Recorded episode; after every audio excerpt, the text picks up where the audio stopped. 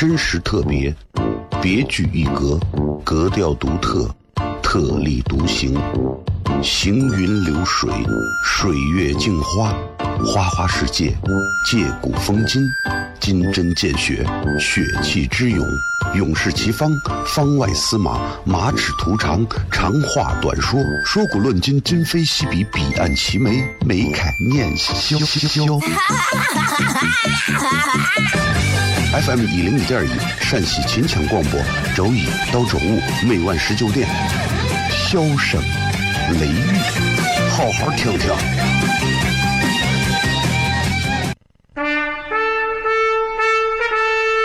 我爸爸对我说：“一个成熟的人，永远都会清楚自己想要什么，可以独立思考，从不随波逐流，为了心中所爱，敢和这世界抗争。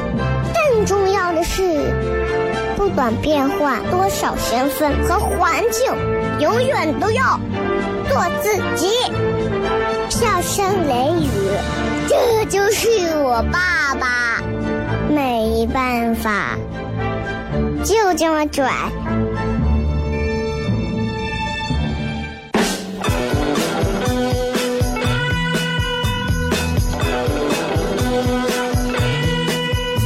Well, she's all you'd ever want. She's the kind I'd like to flaunt and take to dinner. But she always knows her place. She's got style, she's got grace. She's a winner. She's a lady. Whoa, whoa, whoa, she's a lady. Talking about that little lady. Hello，各位好，这是 FM 一零一点一陕西秦腔广播西安论坛，周一到周五啊晚上十九点到二十点为各位带来这一个小时的节目《笑声雷雨》。各位好，我是小雷。反正每次就是这先，不管是看看到一些广告的信息，还是听到一些广告的信息，都让我明白了一点啊，有钱真的还挺好的。有没有发现，对吧？我们不是那种说一定要逼着大家没有钱就活不成的那种，但是的的确确在如今这样一个经济飞速发达的时代，如果你兜里的钱稍微能再多一点儿，你能够体会到这个社会更多好的东西。比方说，好的商品、好的体验、好的服务，很多东西。但是你说钱多，你就真能换来特别好的吗？那未必。但是总能换来你比那没有钱的总能换来的更多一些吧。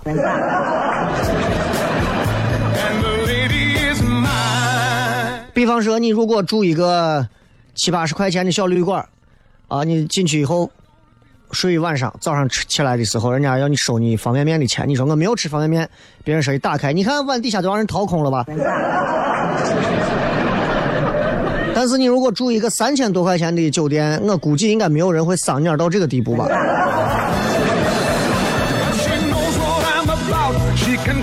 有些时候我们经常说钱不是万能的，也有人说没有钱是万万不能的。其实真的有钱了就一定好吗？真的没有钱了就一定糟吗？答案是肯定的。有人说你这个主播主持人啊，讲话三观不正。我说你赶紧有多远，你赶紧到一边站多远啊！我讲的才是真理。希望大家努力挣钱，它是反映你能力的一个表现。它是能够反映你这么多年从苦苦求学到步入社会最好的一个真实写照。很多人说钱挣的不多，啊，没有关系，挣的不多不代表你能力不行，就是能力不行。而且他从各个方面告诉你你的能力不行，你的能力不行，你的学习能力不行，你的社交能力不行，你的人际关系能力不行，你的渠道人际网不行，你的家庭成分不行，你的家庭属性不行，你的父母的人际关系属性、学习能力都不行。有的时候世界啊这么大，你想去看一看，但是有的时候你你很知道，这个世界随心所欲都可以去看，为啥有些人随随便便早上土耳其，下午东京和巴黎？你就不行，为啥？对吧？有些时候，当金钱站起来开始发言的时候，所有的真理都沉默了。啊，前两天我们给他们这个吐槽写稿子，是另外一个节目的吐槽。吐槽谁呢？就是那抖音上很火的那个“我想要带你去浪漫的土耳其”，这个叫校长啊。然后娃很小啊，二十来岁，看了他的这个所有的资料，写一些稿子，写一些吐槽他的段子，实在是没有啥好写的。啊，然后我就想，我说，你看他这个歌唱的是不是有问题？想要带你去浪漫的土耳其，首先土耳其浪漫吗？土耳其到现在，说实话，都一直不是特别的那啥，你知道？啊，然后他这个歌里头还有什么？呃，还有什么黑？去黑黑人多的迈阿密，把迈阿密念成迈阿密，我都不说了。谁告诉你那个地方就是黑人多？孤陋寡人。但是，就有很多的土豪，人家就跟着这个歌的方向安排一个非常不规律的去这种航天的这个飞机的这个线路，真的把人把这走一圈，真的有人走着，啊，先带你去浪漫的土耳其，然后到东京和巴黎，然后再去迈阿密，就这么一圈下来，我跟你说。几十几万到几十万不等吧，起码得有了吧？啊，不，反正不好车，你就来回随便去那儿逛一下，买点东西，对吧？十万块钱你打得住，对吧？所以有时候就是这样啊，对吧？不敢随便让金钱站起来发言。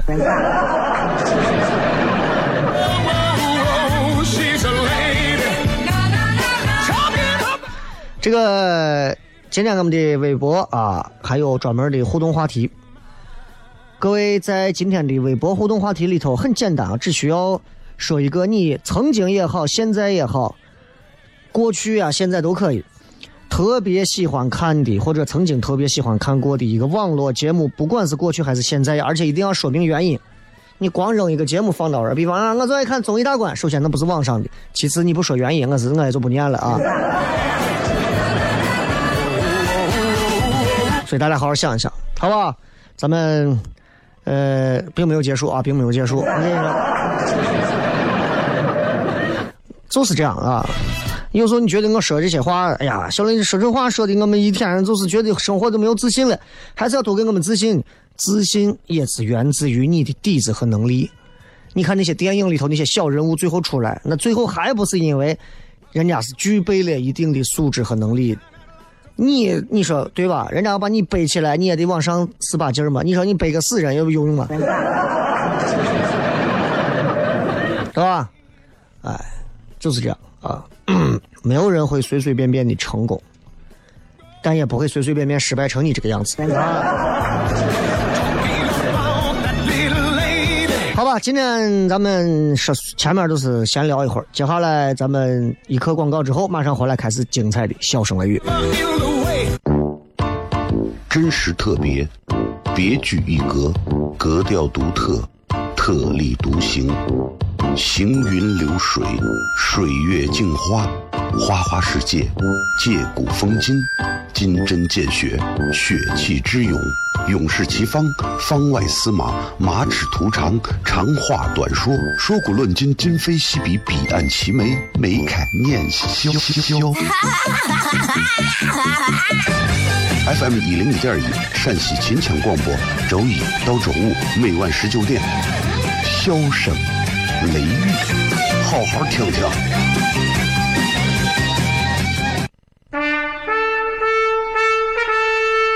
我爸爸对我说：“一个成熟的人，永远都会清楚自己想要什么，可以独立思考，从不随波逐流，为了心中所爱，敢和这世界抗争。更重要的是，不管变换多少身份和环境，永远都要做自己。”笑声雷雨，这就是我爸爸。没办法，就这么拽。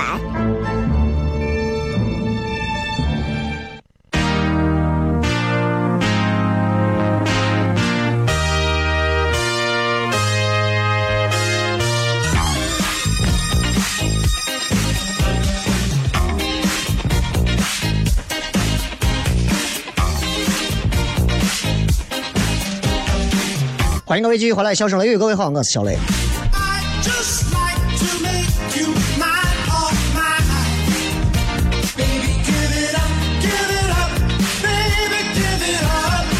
哎呀，这天又热起来了啊！这热起来可能就不会再凉了，慢慢就开始热了。咱们就要开始迎接春天啊，然后就是夏天，天热了。我还是喜欢天热一点啊，但是不要太热。四五月是最好的。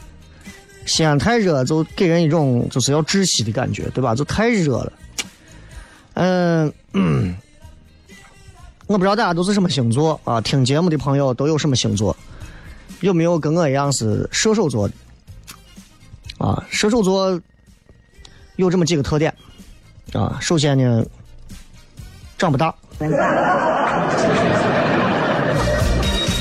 长不大，爱玩啊。然后你看射手座就人马座嘛，对吧？上半身是人，下半身是畜生，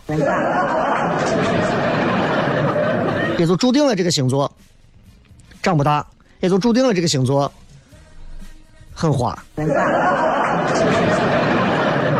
吧？啊，这这这是真的，这是真的，射手座都比较花，对吧？我不然我怎么会有那么多个前女友呢？对吧？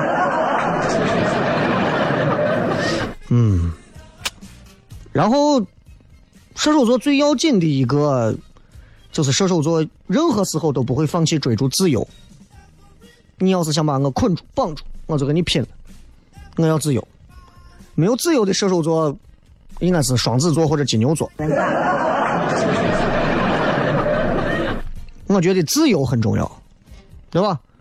每个人都在自己的这一生当中在苦苦追寻很多东西，但是其实你想一想，我们所谓的幸福、快乐、开心、成就感、成功、成啊、成败得失，不过最后那些东西，其实用一个词就形容，就是自由，就是自由，啊，就是自由。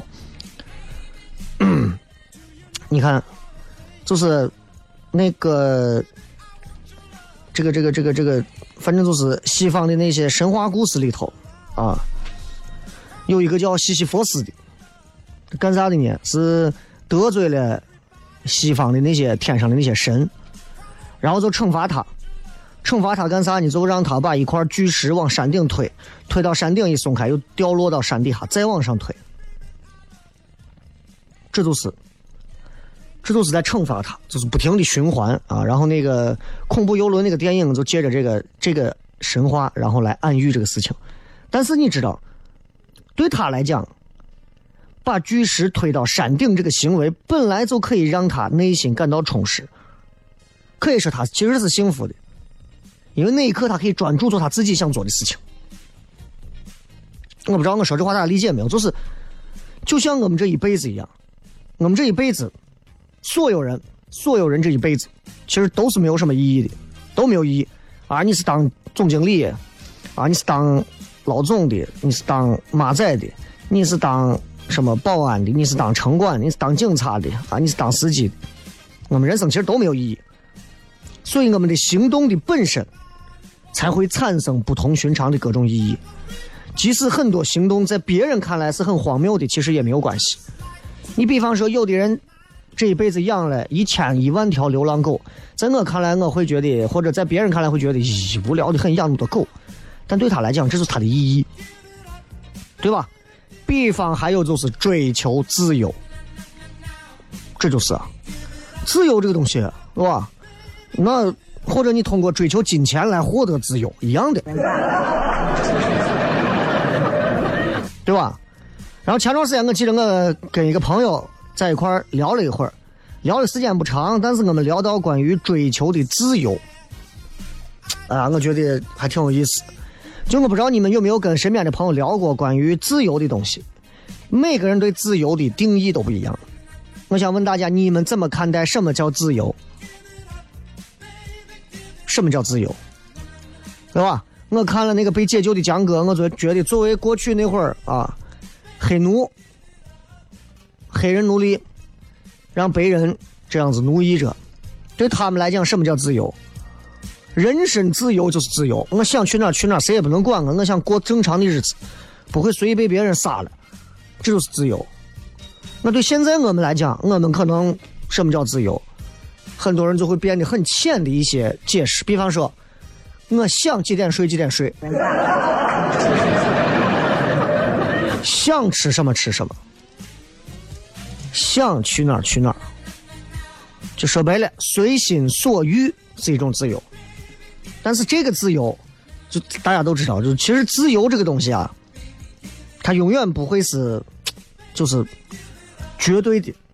这个世界上没有绝对的自由，就像这个世界上没有绝对的公平，没有绝对的体制外，对吧？但是呢，钱是一个很好的一个计价符号，它可以记录你在任何群体工作时候的一个价值啊。然后我记得很长很很早以前，网上有这么一个有一个表格，这个表格讲的是啥呢？就是各种自由啊，这自由就看大家现在能到哪个级别的自由。这几个自由有九个自由啊。第一个阶段的自由，大家自己可以听一下，然后自己心里面算一算，你现在停在哪个阶段的自由？第初级阶段就是第一阶段，菜场自由，就是那种在菜场里，只要你愿意，不管哪种菜，想买哪个买哪个，根本不看价。哎，我估计大家跟我一样都能做到吧？我反正能做到。第一阶段大家就算过关了啊！很多朋友应该都能做到。正在开车的、听节目的朋友，你们应该都能做到。你做不到，你就真的你把车卖了，你赶紧找个歪脖树吧，你就真的，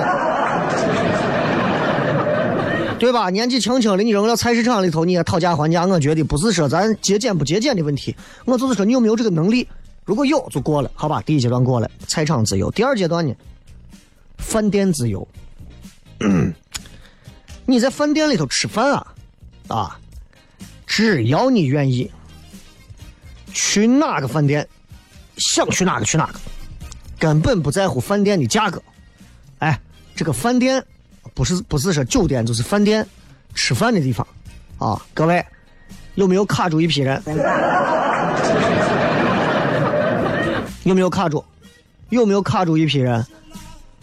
大家都知道，现在这个吃饭啊，真的西安的这个吃饭成本低，真的救活了一批穷光蛋，像我这样的。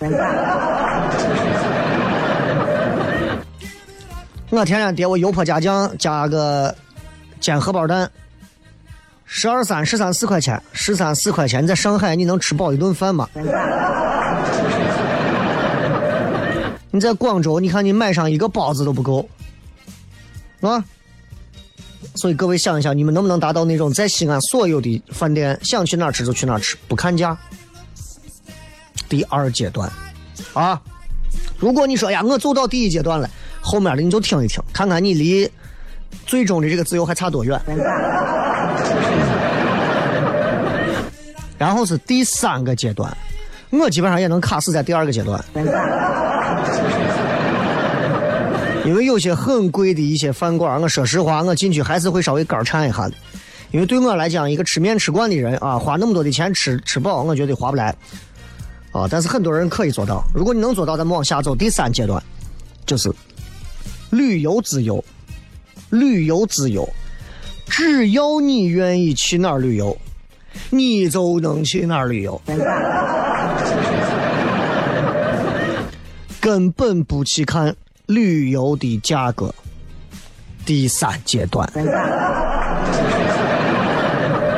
啊，老公，我想到新加坡去，我想去泰国去，我想柬埔寨去，啊，我想到英国去，我想去趟德国啊，去，我想爬阿尔卑斯山去，我想去北极圈去，我想看极光去，我说的是车滚。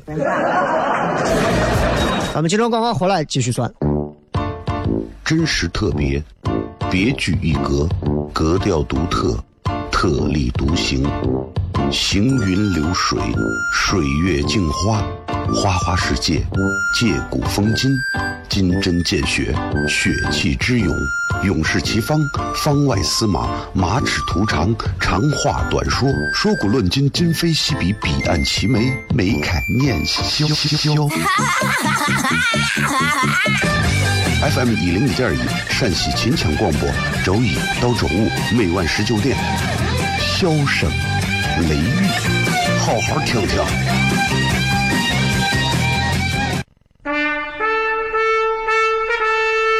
我爸爸对我说：“一个成熟的人，永远都会清楚自己想要什么，可以独立思考，从不随波逐流，为了心中所爱，敢和这世界抗争。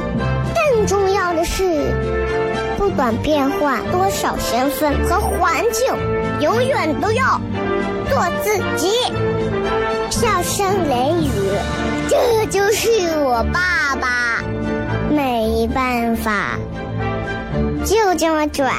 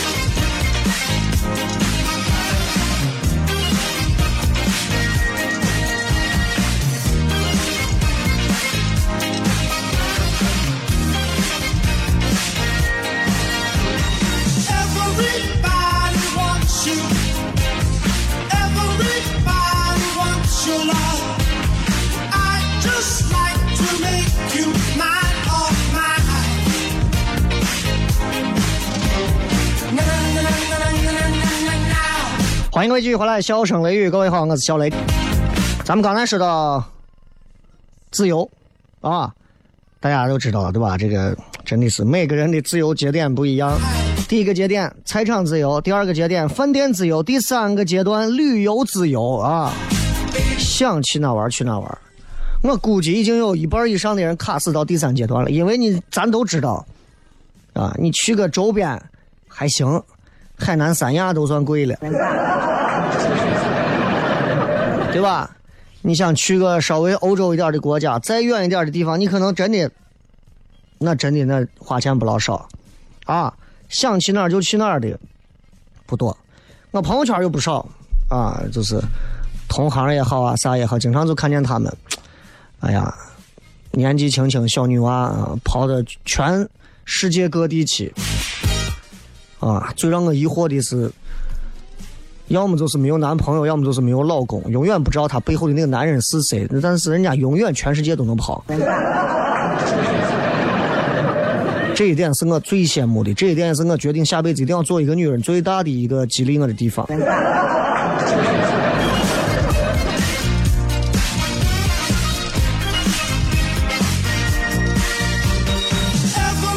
然后第三个阶段完了之后，咱们说第四阶段，自由的第四阶段是汽车自由，就是只要你愿意啊，想买车，就是想买什么车，你就买什么车。问题就在于车这个事情上又卡死一批人啊。给大家十秒钟想一想自己内心当中最想要的一辆车是什么牌子，好好想。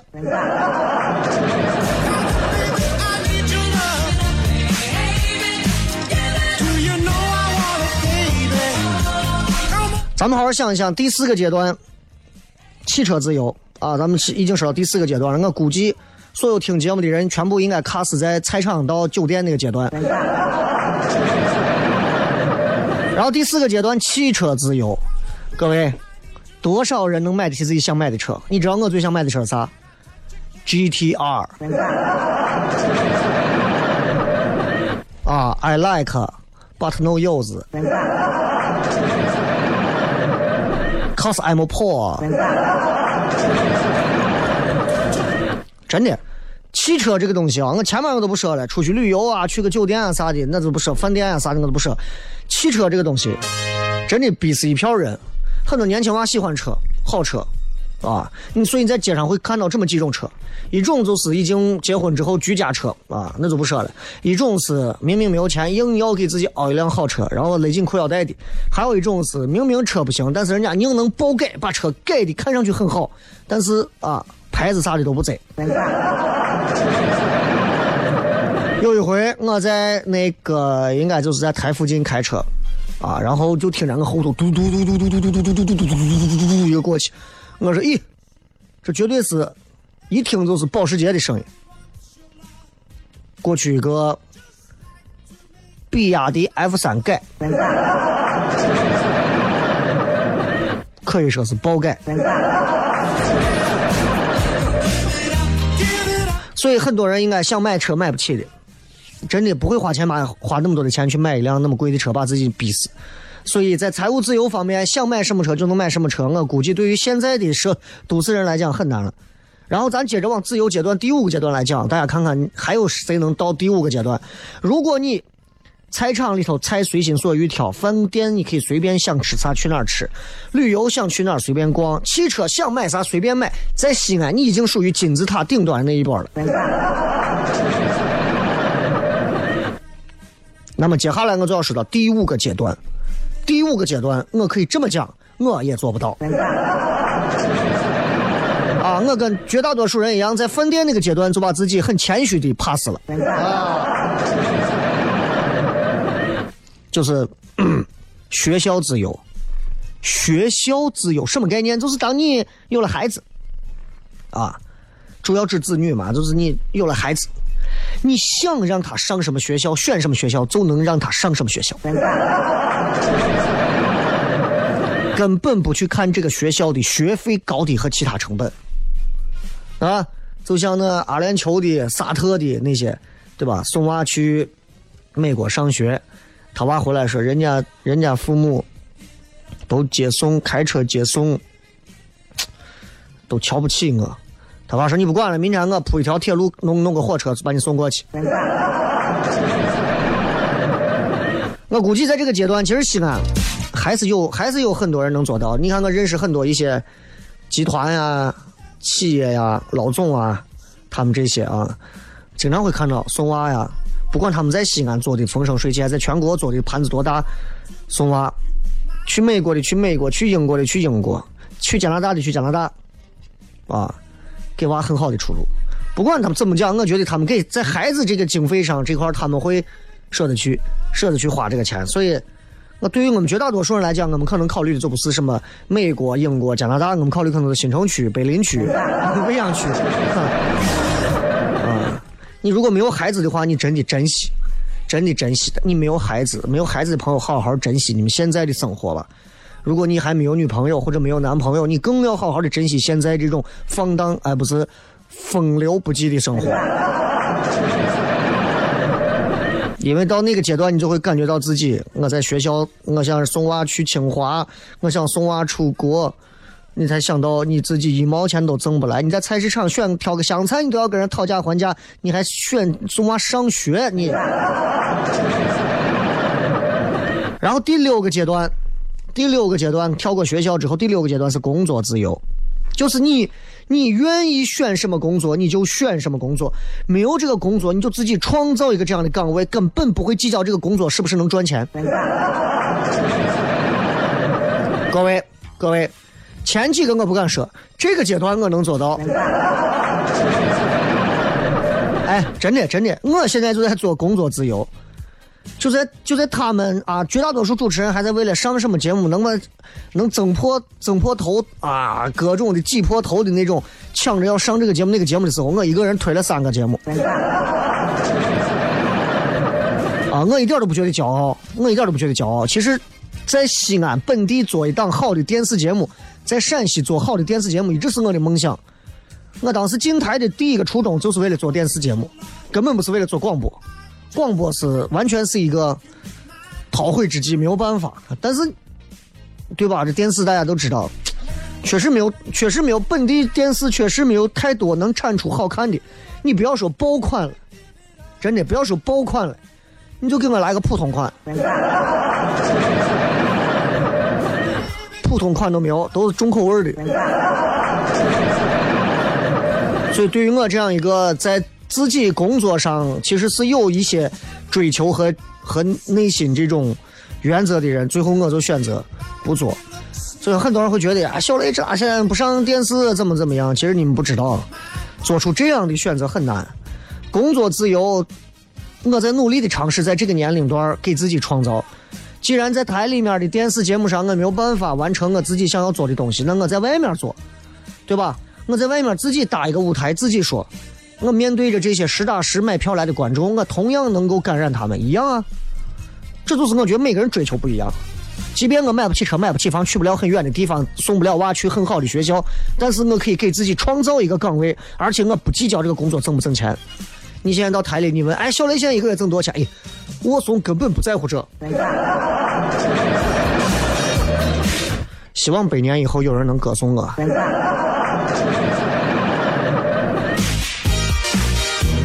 七个阶段，看病自由，就是只要你能看好病，你根本不计较医疗费的高低。你们可知道，看病这个东西啊，要花多钱？你们可知道，随随便便做一个心脏手术要花多钱？啊？因为我弟他们是部队的，部队给全报啊。他前段时间在心脏做一个小的一个手术，啊，找的是当时唐都应该是很好的教授在做。哎呀，随便做一个手术，随便做一个手术，啊，十万八万是轻松的吧？如果你说我想做一个心脏方面的手术，如果你首先进医院的头一天，我估计兜里没有装够十万块钱，伙计，你自己试一下，自己能不能把心脏治一下？哎，比如说给胸口贴个什么麝香麝香膏啊啥，哎，对吧？自己贴个膏药，自己拔一拔，是吧？因为真的很贵，真的很贵。我印象很深，我曾经我曾经看病啊，我 我最早做活动，一个月一次活动挣一千五百块钱。做完活动我都发烧了，我到西京医院打了个吊针，一千二，对吧？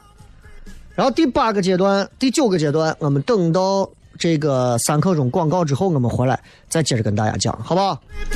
看看你们到这个第几个阶段，咱们回来之后小声雷雨。Is everybody ready?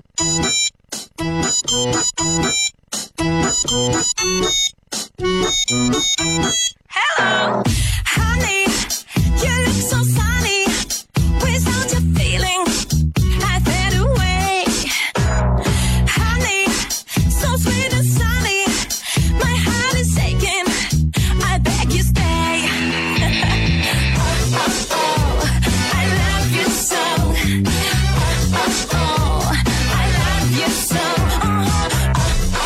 欢迎各位继续回来，笑声雷雨，各位好，我是小雷。最后简单一说就行了啊，就是最后这两个阶段。刚才说到看病自由，就是你想到哪看病就能去哪看病。然后最后这两个阶段是房子自由，就是你愿意买什么房就买什么房，不会计较房价的高低。这在中国应该已经是，我估计已经是，呃，更少数的那么一票人了。在西安秦岭里头随便一套那种别墅啊，呃，五百万左右，四五百万左右，基本上能在秦岭拿一套不错的一套别墅啊，就在反正就是南山根底下的。然后你要再贵一点的，联排的或者是那种地下带什么花园洋房的各种，我也不太懂各种的啊，那可能就动辄要上千万了，在曲江上亿的也是有的啊。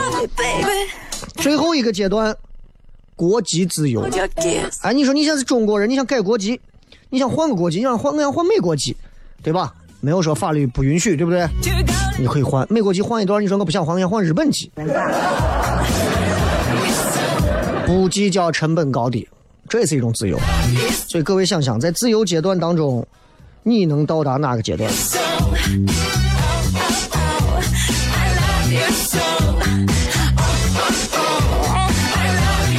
好了，接下来我们来看一看各位的这个互动啊，看看各位有一些什么样的互动信息啊。这个微博今天跟大家讲了，微博互动话题是推荐一个你特别喜欢看的网络节目，无论过去还是现在，并且说明原因，以及微信平台上大家都可以发来信息啊。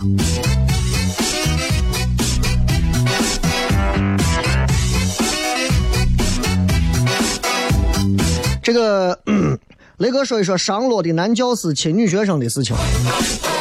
那没有啥说的嘛，就是你在这个行当里头，你做这样的事情，其实是从从道德层面来讲是非常啊会遭人抨击的。从法律角度来讲的话，对吧？你这属于你这属于是性骚扰，甚至是性侵未未未未成年人的一个迹象嘛？这那肯定是基本上职业生涯应该就毁了吧？陕西小驴子说吐槽大会很搞笑。啊，这个还有人底下说，现在叫脱口秀大会，这是两个节目啊，一定要分清是两个节目。呃，我不知道你们为啥会认为吐槽大会好笑啊？至少在我看来，我觉得那不是一档好笑的节目。嗯，这个不二家说旅行，张馨予和梁红啊，这个节目后来奔驰都给赞助的嘛，对吧？然后跑遍全世界看各种各样的有意思的人啊、事景，我觉得这这这是很多人的理想，但是不是很多人都能做到的。即便你会花钱买车买房，你也没有魄力把这些东西换成走到路上的资本。没有太多人有这个本事，我们最多就是躺在床上吃饱喝足，酒过三巡之后，我们自己对着手机对着视频意淫一下，我们大漠孤烟直的那种啊，我们可以出去这么走遍千山万水的。我们绝大多数人其实都是怂货，我们是不敢，根本是不敢随便随便说是放下现在眼下的一切，然后出去旅游出去走的，我们是不干的。李静怡说：“最爱看一个奇葩说，讲道理。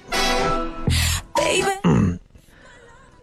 年轻人，如果你想听道理，听父母讲给你的道理，听一些长辈、前辈给你说的道理，不要老是从综艺节目里头讲道理。很多时候，我告诉你，作为一个做节目并且也参与过节目的人，我想告诉你的是，不要太依赖于这个东西。这个就相当于突然有一天，啊，你爸你妈告诉你好好学，不好好学，你这你这今后将来你会没有工作，你们胡说八道，我才不信呢。然后王阳、易烊千玺告诉你，你们要好好学习啊。嗯，明星说的真对。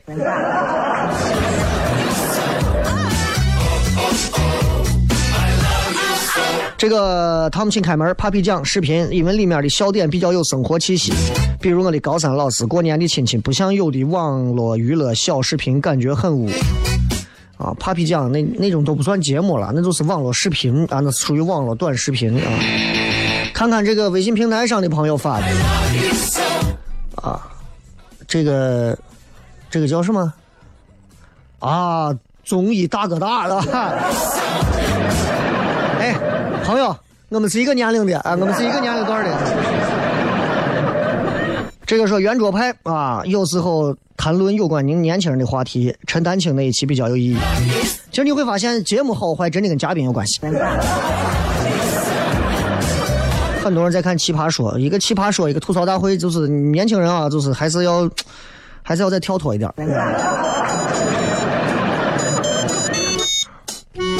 毕竟在我们这个年龄看的都是我猜我猜我猜猜猜。Without your feeling. I said 我们指的是网络节目，还有火星情报局啊，很多人是奔着汪涵去看的。反正就是网络节目这些东西，我个人建议大家就是不要把网络节目当成你精精神灵魂上的导师，值得在平时闲下来时候让你放松和发泄一下，但是切莫把它当成指引你三观的一个最佳的一条道路，那非常不对，也不好。毕竟所有的节目都是奔着挣你们的、抓你们的眼球去的啊。如果说网络上特别好的视频节目，我倒不推荐，但是请回答一九八八，我还是值得让大家再看几遍的。啊，最后最后，时间送各位一首好听的歌曲。这首歌一听你们就会很开心，尤其是你们如果看过《请回答一九八八》的话，这首歌送给所有的朋友。在这样一个凉爽晴朗的晚上，打开车窗，把声音调大，让这样一段好听的歌曲陪伴各位。我是小雷，晚上的开放麦，我们晚上见。